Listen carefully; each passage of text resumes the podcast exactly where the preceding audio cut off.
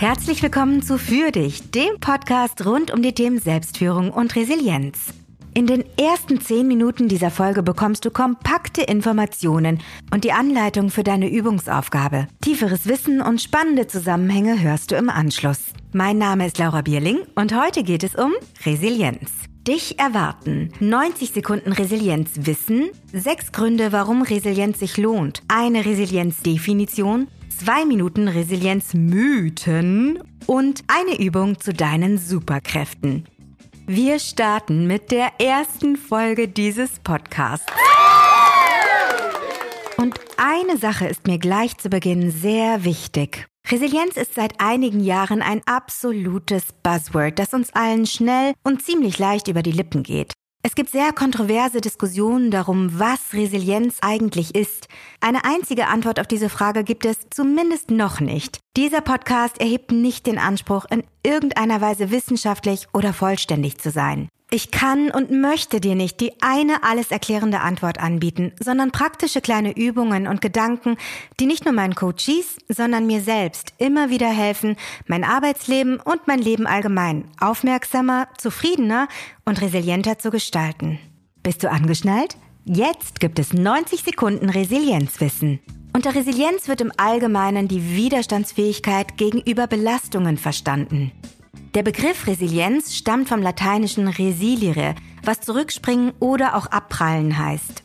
Ursprünglich wurde der Begriff in der Materialkunde verwandt, wo er die Fähigkeit eines Stoffs beschreibt, nach externer Verformung in seinen Ausgangszustand zurückzufinden. Als Pionierin gilt Emmy Werner mit ihrer Quayi-Studie aus den 1950er Jahren. Sie hat in ihrer Langzeitstudie Erkenntnisse dazu gesammelt, welche Faktoren es einigen Menschen besser als anderen ermöglichen, unter schwierigen Bedingungen ein zufriedenstellendes, gesundes und erfolgreiches Leben zu führen. Sehr lange beschäftigten sich Medizin und Psychologie mit allem, was Menschen krank macht. Seit einigen Jahren verlagert sich das Forschungsinteresse immer mehr auf sogenannte Schutzfaktoren, die psychische und physische Gesundheit positiv beeinflussen und stärken. Im Vertiefungsteil erzähle ich dir mehr darüber, warum Schutzfaktoren so wichtig für deine Resilienz sind. Die Ergebnisse von Resilienzforschung finden immer mehr praktische Anwendung, zum Beispiel in Form von Resilienztrainings, die unter anderem in Unternehmen zur Führungskräfte- und Mitarbeitendenentwicklung durchgeführt werden. Es gibt verschiedenste Resilienzmodelle, die Resilienzfaktoren übersichtlich zusammenfassen. Sie nutzen häufig unterschiedliche Begriffe, haben aber große Schnittmengen, wenn es zum Beispiel um die Bedeutung geht, die soziale Bindung, Optimismus oder Lösungsorientierung für Resilienz haben. Konzepte wie Salutogenese, positive Psychologie, Selbstführung und Achtsamkeit haben Gemeinsamkeiten mit Resilienz. Ja, aber was ist denn jetzt Resilienz? Wie gesagt, die eine Erklärung dafür, was Resilienz ist, gibt es noch nicht. Trotzdem existiert eine Vielzahl an Resilienzdefinitionen. In den meisten geht es dabei um irgendeine Form des flexiblen Umgangs mit Stress. Die American Psychological Association definiert Resilienz als Prozess der guten Anpassung an Widrigkeiten, Traumata, Tragödien, Bedrohungen oder erhebliche Stressquellen wie Familien- und Beziehungsprobleme, schwerwiegende Gesundheitsprobleme oder arbeitsbedingte und finanzielle Belastungen. Puh, ganz schön lang. Was mir an dieser Definition so gut gefällt, ist das Wort Prozess. Resilienz ist der Prozess der guten Anpassung an Widrigkeiten. Und genau wie Stress ist Resilienz kein statischer Zustand, sondern dynamisch. Übrigens ist Stress an sich erstmal kein Problem, sondern eine geniale Erfindung der Evolution. Stress ist die Kompetenz, mit der du auf Bedrohungen antwortest, auf reale und auf all die, die dein System als solche bewertet. Fight, Flight oder Freeze sind Strategien, die evolutionsbedingt eigentlich dazu da sind, dein Überleben und deinen Genpool zu sichern. Wenn du nicht mitbekommst, dass du gerade in diesem Millionen Jahre alten Programm läufst, reagierst du vielleicht wenig hilfreich auf das, was wirklich passiert. Es braucht übrigens nicht gleich ein Trauma zu sein. Resilienz kann dir bei ganz alltäglichem Stress und Herausforderungen helfen, bessere und hilfreichere Entscheidungen zu treffen. Fest steht, es gibt kein Leben ohne Krisen, Niederlagen und Stress. Also macht es Sinn zu lernen, wie wir so gut wie möglich mit ihm umgehen können. Dr. Miriam Pries, die Autorin des Buchs Resilienz, das Geheimnis innerer Stärke, sagt es so. Resilient zu werden heißt, an seiner Haltung zum Leben, den Menschen und sich selbst gegenüber zu arbeiten. Und damit kommen wir zu sechs Gründen, warum Resilienz sich lohnt, ob du Führungskraft bist oder nicht. Wenn du in stressvollen Situationen auf deine Resilienz zugreifen kannst, hast du erstens eine höhere Flexibilität und Kreativität in der Lösung von Problemen. Zweitens einen Körper, der dir zurückmeldet, wie es um dein Stresslevel steht. Drittens effektiven Zugriff auf deine Sprachzentren im Gehirn. Viertens die Kompetenz, Emotionen in dir und anderen empathisch zu erkennen und richtig zu deuten. Fünftens, den gesunden Optimismus, dass du aus deiner Kraft heraus mit der Herausforderung umgehen kannst und wirst. Sechstens, die Fähigkeit, dein soziales und professionelles Netzwerk zu nutzen, um dich zu regenerieren und um Unterstützung zu bitten. Das war nur ein kleiner Ausschnitt an Vorteilen, die Resilienz mit sich bringt. Wenn du Führungskraft bist, spring doch 40 Sekunden zurück, hör dir die Gründe noch einmal an und frag dich dabei, wie du diese Kompetenzen in stressigen Phasen lebst. Was sieht dein Team? Resilienz hat sehr viel mit deiner inneren Haltung zu tun. Du bist längst resilient. Wir alle beweisen das im Moment täglich. Die Pandemie hat Auswirkungen auf uns und auf unsere Resilienz. Und auch wenn unsere Rahmenbedingungen sehr unterschiedlich sind, gehen wir alle jeden Tag mit dieser Situation um. Resilienz ist also keine Fähigkeit, die du entweder hast oder nicht. Es geht vielmehr um Verhaltensweisen, Gedanken und Handlungen, die du trainieren und ausbauen kannst. Resilienz hilft dir, einen gesunden Umgang mit Dingen zu finden, die du nicht ändern kannst und auch dabei, Lösungen für die Dinge zu entwickeln, auf die du sehr wohl Einfluss nehmen kannst. Zwei Minuten Resilienzmythen. Es halten sich ein paar hartnäckige Mythen rund um das Thema Resilienz. Einige davon klingen so. Wer resilient ist, geht aus einer Krise mindestens so leistungsfähig hervor, wie er oder sie es vorher war. Resiliente Menschen sind glücklich. Resiliente Menschen fühlen sich nie gestresst. Man ist resilient oder eben nicht. Resiliente Menschen kommen allein klar. Das klingt harmlos, ist es aber nicht, denn solche Mythen sind eine Gefahr für deine Resilienz. In ihnen stecken eine Reihe an Annahmen und Unterstellungen, die problematische Botschaften vermitteln. Mach schneller, reiß dich zusammen und wenn du nicht permanent glücklich und tiefenentspannt bist, machst du was falsch. Wenn du so denkst, kann es sein, dass du diese Botschaften anderen Menschen vermittelst, offen oder subtil. Hinterfrag immer mal wieder, ob und in welcher Form du dich selbst und andere bewertest oder vielleicht sogar verurteilst, wenn es um den Umgang mit Stress geht. Sätze wie du solltest wirklich mal resilienter werden haben nichts mit Resilienz zu tun. Achte auf deine Sprache. Welche inneren Gespräche laufen in dir ab, wenn du gestresst bist? Machst du dich klein? Beschimpfst du dich manchmal vielleicht sogar? Was denkst du über deine Mitarbeitenden, wenn sie mit Stress nicht so umgehen, wie du es erwartest? Die Idee, dass Menschen nur dann resilient sind, wenn sie schon kurz nach Krisen wieder in ihre alte Form zurückfinden, passt eher in die Materialkunde und greift viel zu kurz. Krisen können wunderbare Einladungen sein, Neues zu lernen und gesündere Strategien für dein privates und dein Arbeitsleben zu entwickeln. Wir sollten nicht übersehen, dass Resilienz auch da stattfindet, wo du lernst, dass Regeneration und das Akzeptieren deiner Grenzen wichtig sind. Resilienz ist keine Teflonbeschichtung gegen Stress, keine Bedienungsanleitung, die für alle Menschen gleich funktioniert, keine Glücksgarantie und auch kein Selbstläufer. Das Motto Love it, change it or leave it ist ein wunderbarer Resilienzkompass, den du selbst nutzen, aber auch den Menschen, die du führst, immer mal anbieten kannst, wenn es nicht weitergeht. Kannst du dein eigenes Verhalten oder deinen Blick auf die Situation ändern? Kannst du die Situation oder einzelne Teile verändern? Oder kannst du das Ganze einfach so lassen, wie es ist und dich anderen Dingen zuwenden? Aktiv zu werden stärkt deine Resilienz und ist der hilfreichste Ausstieg aus dem Gefühl, Opfer der Umstände zu sein. Resilienz sorgt nicht dafür, dass du Stress nie mehr fühlst, sondern hilft dir, ihm mit Flexibilität und Kreativität zu begegnen, ihn gut zu bewältigen und sogar von ihm zu lernen. Die Fähigkeiten, die es dazu braucht, kannst du trainieren.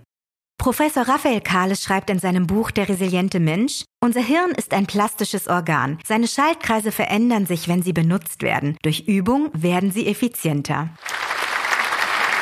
Üben ist also gut für deine Resilienz. Dann fang doch gleich damit an. Bevor du beginnst, ein Hinweis für dich. Bitte hör dir erst die Anleitung an und erlaub dir zu spüren, ob das im Moment das Richtige für dich ist. Sei neugierig, aber verletz nicht deine Grenzen. Diese Übung heißt meine Superkräfte. Ziel, Fokus auf deine Resilienzpower legen. Dauer 5 bis 15 Minuten. Was du brauchst? Einen Zettel und einen Stift. Anleitung. Ich stelle dir gleich vier Fragen. Schreib sie dir auf. Nimm dir einen Moment Zeit und sorg dafür, dass du ungestört bist. Zensier dich nicht, sondern erlaub deinen Gedanken in alle Richtungen zu gehen und schreib so viel auf, wie dir einfällt. Hier sind deine Fragen. Was tue ich gerne? Was kann ich gut? Was sagen andere über mich, dass ich gut kann? Mit welchen Anliegen kommen andere Menschen zu mir? Sobald du fertig bist, lass dir etwas einfallen, das dir hilft, dich so oft wie möglich an deine Superkräfte zu erinnern. Zum Beispiel kannst du sie auf Klebezetteln quer über deine Wohnung verteilen oder dir einen Screensaver aus ihnen machen. Erzähl noch heute mindestens einem anderen Menschen, welche Superkräfte du an ihm oder ihr beobachtest und mit welchen Anliegen du gerne auf sie zugehst. Der kompakte Teil dieser Folge ist um. Mach die Übung am besten gleich oder finde jetzt einen Slot in deinem Kalender für sie. In der Vertiefung erkläre ich dir, was es mit der Übung auf sich hat und wie du sie für dein Team nutzen kannst. Ich erzähle dir, wie die Resilienz in mein Leben kam. Du erfährst, was Schutz- und Risikofaktoren sind und wie sie dir helfen, auf deine Resilienz zu achten. Dieser kompakte Teil war genau richtig für dich? Dann freue ich mich, wenn wir uns in der nächsten Folge zum Thema Selbstführung wiederhören. Danke für deine Zeit und für dich gut. Du hast Lust auf mehr? Wenn du kannst, nutz den Moment, drück auf Pause und mach jetzt die Übung. Bis gleich.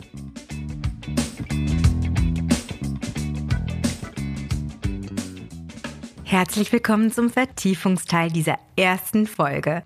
Schön, dass du da bist. Ich denke oft darüber nach, wie viele Fähigkeiten von Führungskräften gefordert werden. Sie brauchen den visionären Blick aufs große Ganze, Genau wie die Fähigkeit, komplexe Zusammenhänge detailliert zu analysieren. Sie müssen verstehen, wie Teams und Gruppen funktionieren und sich trotzdem das Interesse an einzelnen Menschen und an ihren Geschichten bewahren. Manchmal braucht es die Kompetenz, innerhalb von Minuten schwerwiegende Entscheidungen zu treffen und manchmal die Stärke und den Weitblick, eine Entscheidung für den Moment auszusetzen. Führung hat genau wie Resilienz eine Menge mit Balance zu tun und damit unterschiedliche Fähigkeiten im Spiel miteinander zu nutzen und sie im richtigen Moment einzusetzen. Auch wenn du keine formelle Führungsrolle hast, brauchst du in deinem Leben einen Mix aus Spannung und Entspannung, Tempo und Ruhe, Reflexion und Aktion. Die meisten von uns haben gewisse Neigungen in die eine oder andere Richtung und besonders wenn wir unter Stress stehen, tun wir häufig mehr von dem, was uns ohnehin leichter fällt. Und das ist nicht immer hilfreich. Für deine Resilienz ist es gut, dich immer mal wieder zu fragen, was du auf der anderen Seite deiner Präferenzen oder Veranlagungen lernen kannst. Wenn du beispielsweise sehr schnell bist und dazu neigst, viele Projekte auf einmal zu jonglieren und wenig Pausen zu machen, entdeckst du vielleicht, dass du nachhaltigere Ideen entwickeln und andere Menschen viel besser erreichen kannst, wenn du zwischendurch bewusst zwei Gänge runterschaltest. Wenn du sehr in deinem Kopf bist, kann es dich viel effektiver machen, ab und zu ganz bewusst deinen Körper wahrzunehmen.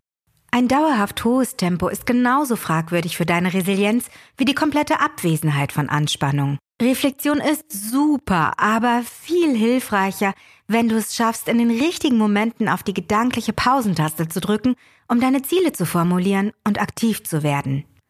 Als ich mir über das Format für diesen Podcast Gedanken gemacht habe, war mir sehr wichtig, dir Übungen anzubieten, die nicht nur meinen Coaches, sondern auch mir helfen und für die du nichts anderes als einen Zettel und einen Stift brauchst. Zum einen, weil ich Einfachheit und alles Praktische mag, zum anderen, weil ich weiß, dass eins der hilfreichsten Instrumente auf meinem Resilienzweg das Aufschreiben ist. Falls du es nicht schon tust, mach es dir zur Gewohnheit, deine Gedanken aufzuschreiben, ganz besonders, wenn du Führungskraft bist. Themen aufs Papier zu bringen hilft dir nicht nur dabei, Grübeleien zu minimieren, sondern auch besser zu reflektieren, zu fokussieren und dir Dinge länger zu merken. Forschung zufolge hat Aufschreiben sogar eine positive Auswirkung auf deine Fähigkeit, Dankbarkeit und Glück zu empfinden. Ich finde, das sind ziemlich gute Gründe, um dir noch heute ein schönes Notizbuch zu gönnen.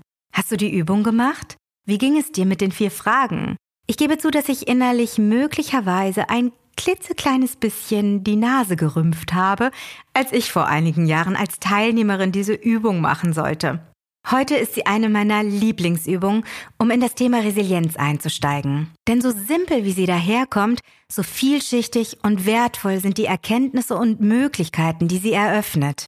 Indem du diese Übung gemacht hast, hast du dich fokussiert, deine Stärken reflektiert, dir selbst positives Feedback gegeben und dir verdeutlicht, welchen Wert du für andere Menschen hast. Du kannst diese Übung darüber hinaus als Hilfestellung nutzen, um herauszufinden, wie es im Augenblick um deine Resilienz steht und um dich mit anderen zu verbinden.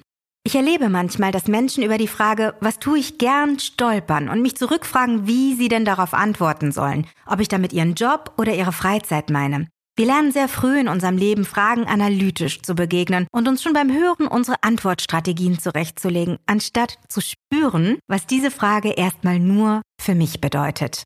Und immer wieder feuert in uns dieser gut trainierte richtig-falsch-Reflex. Ist meine Antwort fachlich, beeindruckend, klug, interessant genug? Was denken andere darüber? Versuch doch in den nächsten Tagen mal darauf zu achten, wie oft dieser Reflex in dir losgeht, wenn dir jemand eine Frage stellt. Du brauchst nichts zu tun, nimm ihn einfach nur wahr. Wie leicht ist es dir gefallen, Dinge aufzuschreiben, die du gerne tust? Hast du zwei gefunden oder zwanzig? Musstest du nachdenken oder hat sich das Papier fast von selbst gefüllt?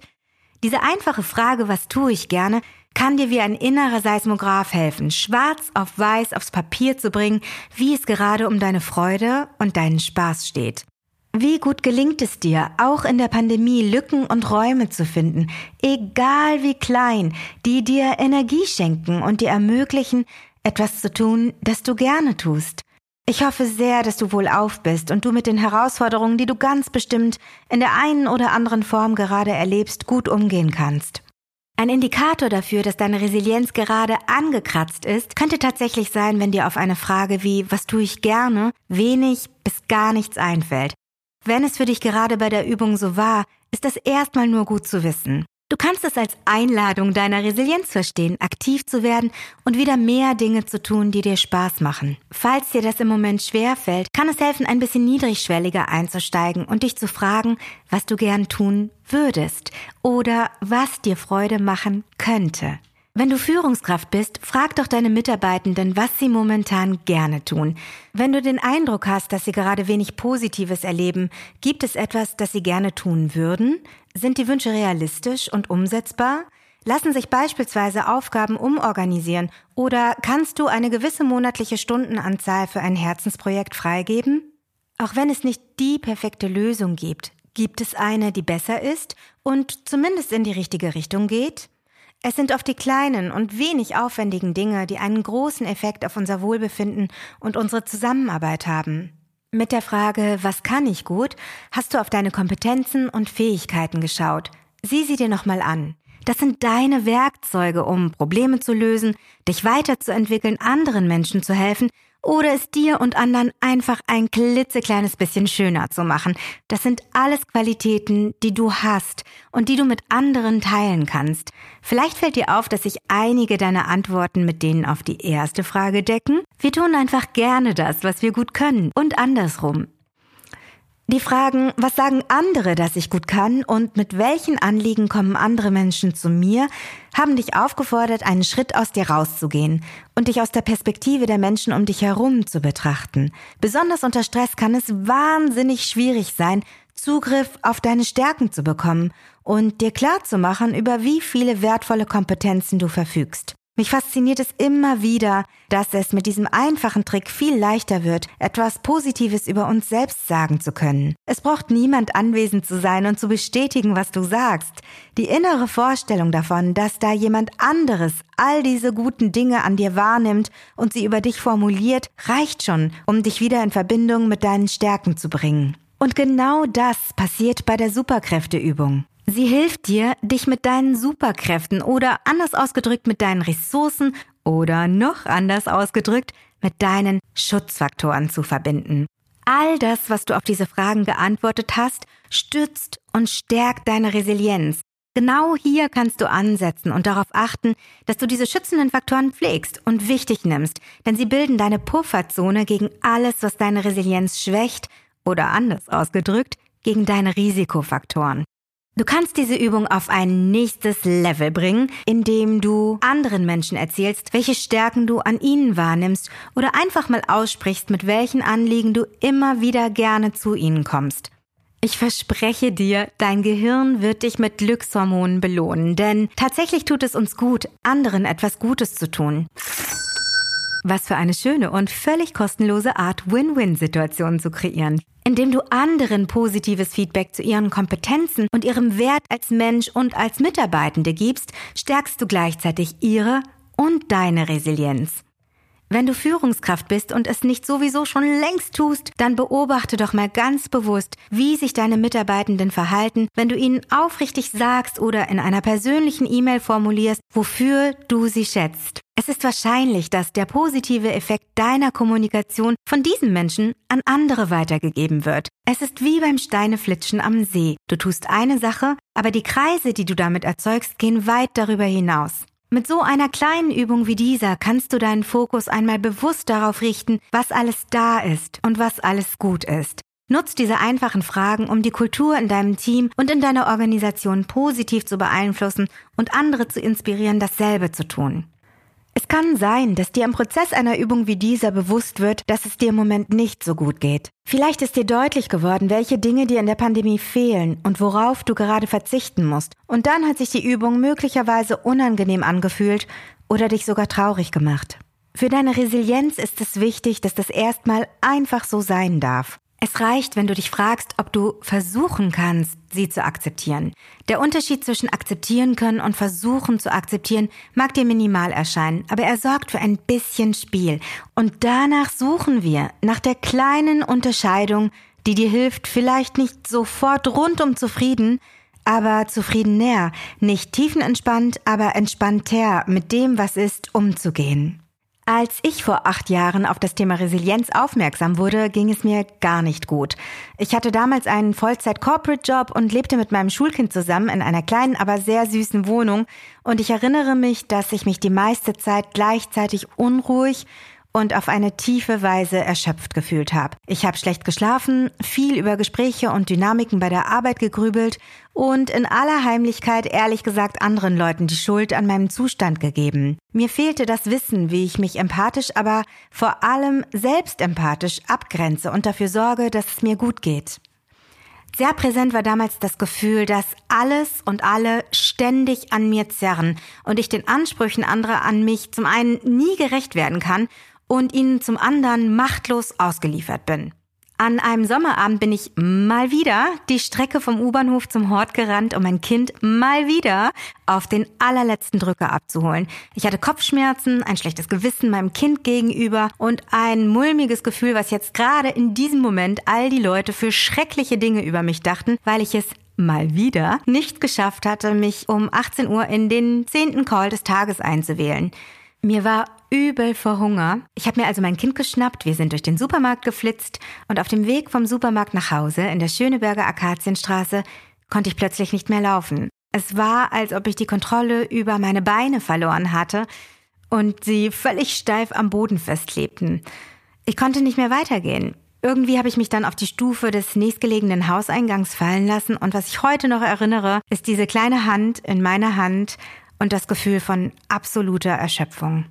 Wir haben es irgendwie nach Hause geschafft und am nächsten Tag saß ich wieder in meinem Office, habe meinen Job gemacht und sah von außen wahrscheinlich genauso aus wie am Tag zuvor. Aber rückblickend glaube ich, dass dieser Abend zumindest dazu beigetragen hat, dass sich ein kleines Pflänzchen in mir geregt hat. Ein kleines, aber robustes Pflänzchen, das eine Sache wollte, nämlich dass es mir besser geht. Ob es ein paar Tage oder ein paar Wochen später war, das weiß ich nicht mehr. Jedenfalls saß ich irgendwann in einem hitzigen Meeting mit Führungskräften, bei dem auch die Betriebspsychologin anwesend war. Und als wir endlich aus dem Raum gingen, sah sie mich an und sagte, wissen Sie, Sie sind wirklich resilient. Und ich gebe gerne zu, dass ich in der Sekunde, in der ich wieder vor meinem Rechner saß, erstmal das Internet befragt habe, ob sie mich da eventuell gerade beleidigt hatte. Ich hatte dieses Wort noch nie gehört. Wie sich dann ganz schnell rausstellte, hatte sie mich nicht beleidigt, sondern mir ein riesiges Geschenk gemacht. In diesem Moment vor dem Bildschirm begann meine Faszination für Resilienz.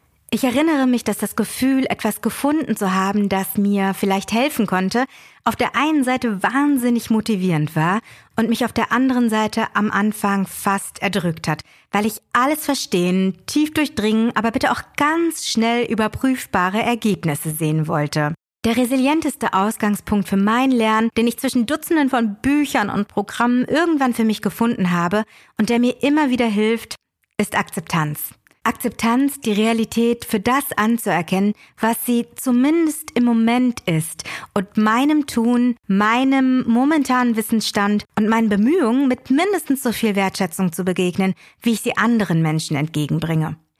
Ich war sehr skeptisch gegenüber Praktiken wie Meditation, sehr ungeduldig und fand die meisten Übungen erstmal nur albern, die ich gemacht habe, um meinen Geist zu beruhigen und positiver und fokussierter zu denken. Ich habe geflucht, ich habe geschwitzt und ich habe geheult und war dutzende Male kurz davor, das Handtuch zu werfen. Aber ich war einfach an einem Punkt, an dem alles in mir sagte, lass dich ein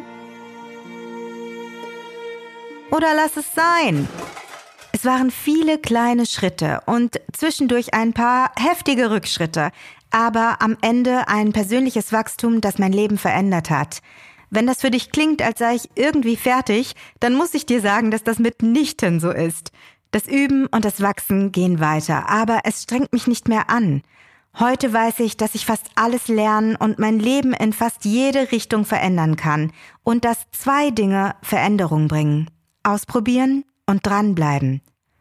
Zwischen all den hilfreichen Anstößen und Ideen, die mir die Beschäftigung mit Resilienz gebracht hat, war das Konzept der Schutz- und Risikofaktoren absolut augenöffnend für mich. In der Superkräfteübung hast du über die vier Fragen bereits einen ersten Einstieg ins Thema gemacht.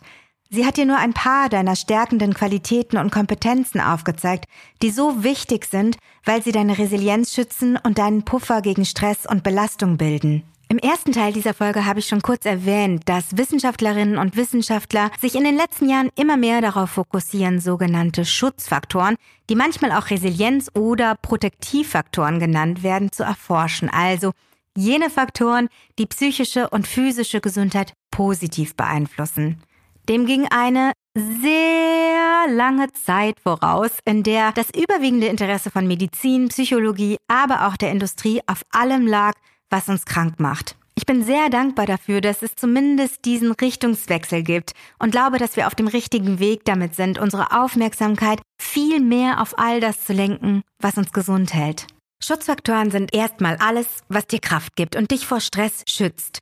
Sie ermöglichen dir den Zugriff auf deine Stärken und deine Lösungsorientierung, aber auch auf deine Fähigkeit, dich zu erholen und neue Kraft zu tanken. Schutzfaktoren sind individuell. Deine können also ganz anders aussehen als die deiner Kollegin oder deines Partners. Das Forscherteam Lisa Lisenko und Jürgen Bengel hat Schutzfaktoren wissenschaftlich untersucht. Das sind einige von ihnen. Soziale Unterstützung, positive Emotionen, Optimismus, Coping, also Strategien, die dir bei der Stressbewältigung helfen, Hoffnung, Kohärenzgefühle, also dein Erleben, dass das, was du tust, sinnvoll, verstehbar und machbar für dich ist. Selbstwirksamkeitserwartung, also deine innere Überzeugung, dass du etwas bewirken kannst und in schwierigen Situationen mit Hilfe deiner Kompetenzen selbst handeln kannst. Die Liste ist nicht vollständig. Akzeptanz, Empathie, Zielorientierung, Impulskontrolle, Engagement, die Fähigkeit zur Selbstreflexion und viele andere Faktoren sind weitere kraftvolle Stützen von Resilienz. Aber wie gesagt, Schutzfaktoren sind individuell und können aus den kleinsten Dingen bestehen. Es ist gut, wenn du deine kennst. Sie zu benennen hilft dir, sie gezielt als Puffer gegen Stress einzusetzen. Wo es Schutzfaktoren gibt, gibt es auch Risikofaktoren so wie Schutzfaktoren all die Dinge sind, die dich stärken und dir Zugriff auf deine Ressourcen ermöglichen, sind Risikofaktoren all das, was dich schwächt, dir Kraft nimmt und möglicherweise dein Stresslevel steigen lässt. Du bist deinen Risikofaktoren nicht ausgeliefert, sondern kannst mit ihnen umgehen und sogar von ihnen lernen. Genau das ist Resilienz, der flexible Umgang oder die gute Anpassung an alles, was stresst. Dafür ist es wichtig, dass du dir ansiehst, was dir deine Kraft raubt. Nimm es als Information. Beiß dich nicht am Problem fest. Ganz nach dem Motto, look, but don't stare. Risikofaktoren sind genau wie Schutzfaktoren individuell. Das kannst du gut erkennen, wenn du darüber nachdenkst, wie vielfältig und unterschiedlich die Menschen um dich herum mit Stress umgehen. Viele Menschen kennen diese Risikofaktoren sehr gut. Ständige Unterbrechungen durch E-Mails, Anrufe und andauernde Erreichbarkeit. Das Gefühl, sich nicht abgrenzen zu dürfen oder zu können. Selbstvorwürfe und Schuldgefühle gegenüber der Familie und dem Job. mangelnde Wertschätzung und Anerkennung, unzureichende Erholung und schlechter Schlaf, Auseinandersetzungen und permanente Diskussionen, zu hohe Anforderungen oder Arbeitsbelastung, innere Kämpfe, Gefühle mangelnder Sinnhaftigkeit, das Gefühl, in den eigenen Bedürfnissen zu kurz zu kommen. Wie sieht es mit deinen Risikofaktoren aus? Hat dich irgendetwas von dem, das du gerade gehört hast, besonders angesprochen? Es ist hilfreich, wenn du dir in zwei Spalten mal alle Schutz- und Risikofaktoren aufschreibst, die dir einfallen. Ich finde es immer gut, dabei mit den Schutzfaktoren anzufangen. Der britische Psychologe Dr. Chris Johnston benutzt ein Bild, das ich sehr plastisch und schön finde und gerne mit dir teile. In seinen Resilienztrainings bittet er die Teilnehmenden, sich für jeden Schutzfaktor einen nach oben zeigenden Pfeil vorzustellen. Jeder Risikofaktor ist ein nach unten zeigender Pfeil, ein bisschen so wie Daumen hoch und Daumen runter. Die Teilnehmenden zeichnen dann eine einfache Linie quer über ein Blatt Papier. Diese Linie symbolisiert sozusagen den Wasserpegel deiner Resilienz. Die Schutzfaktoren stützen den Pegel von unten und halten ihn hoch und die Risikofaktoren drücken den Pegel von oben runter. Mir leuchtet dieses Sinnbild für Resilienz sehr ein. Wenn dein Wasser oder dein Resilienzpegel hoch genug steht, weil er von genug Schutzfaktoren gestützt wird, kannst du mit deinem Schiff segeln und bestimmen, wo es hingehen soll. Drücken zu viele Risikofaktoren über eine zu lange Zeit von oben auf deinen Resilienzpegel, läufst du irgendwann auf Grund und steckst bildlich gesehen mit deinem Segelboot fest. Chris Johnston ermutigt dich, Expertin oder Experte für die nach oben zeigenden Pfeile zu werden, sie ernst zu nehmen und darauf zu achten, dass ausreichend Schutzfaktoren für immer mindestens eine Handbreit Wasser unter dem Kiel sorgen. Ach Wasser, einer meiner schönsten Schutzfaktoren. Wenn du dir das Bild nicht vorstellen kannst, findest du eine Zeichnung auf meiner Webseite. Geh auf laurabierling.de slash Material. Ein guter erster Schritt ist, dass du dir darüber bewusst wirst, was dich vor Stress schützt und was ihn fördert. Ein nächster guter Schritt könnte sein, dass du dir einen deiner Risikofaktoren vornimmst und überlegst, ob du ihn abmildern kannst, ich gebe dir ein Beispiel. Wenn mangelnde Erholung und schlechter Schlaf auf deiner Liste stehen, kannst du dir ansehen, welche Gewohnheiten du rund ums Schlafen entwickelt hast. Schaust du dir Serien an, bis dir die Augen zufallen? Redest du zu Hause detailreich und ausgiebig darüber, was heute alles schiefgegangen ist? Trinkst du kurz vor dem Zubettgehen noch Alkohol? Überleg, was gesündere Alternativen sind, damit dein Gehirn und dein Körper sich am Abend langsam runterfahren können und nicht mehr mit Reizen geflutet werden. Kannst du einen kleinen Spaziergang machen und tief durchatmen? Drei Dinge finden, die heute richtig gut gelaufen sind? Oder die Serie fürs Wochenende aufheben? Es muss nicht alles auf einmal sein. Wenn du einen kleinen Pfeil nach unten in einen kleinen Pfeil nach oben verwandeln kannst, löst das vielleicht nicht sofort dein Schlafthema, aber du kommst einem erholsamen Schlaf ein Stück näher. Das ist resilient. Zum Ende dieser Folge möchte ich noch einen Gedanken zur aktuellen Situation mit dir teilen. Ich glaube, wir spüren alle die Folgen von Social Distancing und das ist überhaupt nicht verwunderlich. Wir sind als Menschen auf Kontakt, Berührungen und persönliche Interaktion angewiesen. Soziale Bindung ist wahrscheinlich die wichtigste und stärkendste Säule von Resilienz. Niemand kann allein und in Isolation resilient sein. Mich bewegt die Frage, wie wir resilientere Unternehmen und eine resilientere Gesellschaft bauen, damit wir füreinander einspringen können, wenn uns die Kräfte mal verlassen. Frag dich doch in den nächsten Tagen, was du tun kannst, um nicht nur deine Resilienz zu stärken, sondern andere zu stützen, für die es gerade schwierig ist. Wie kannst du deinen Einfluss als Führungskraft nutzen und mit deinem Handeln positive Kreise ziehen, die andere Menschen berühren? Anderen zu helfen ist Balsam für deine Resilienz. Wenn du während dieser Folge an jemanden gedacht hast, dem dieser Podcast gut tun könnte, leite ihn doch gleich weiter. Ich hoffe, du hattest Spaß und nimmst die ein oder andere Idee mit, wie du deine Resilienz stärken kannst. Resilienz und Selbstführung hängen übrigens eng miteinander zusammen. Mehr dazu hörst du in der nächsten Episode. Danke für deine Zeit und für dich gut.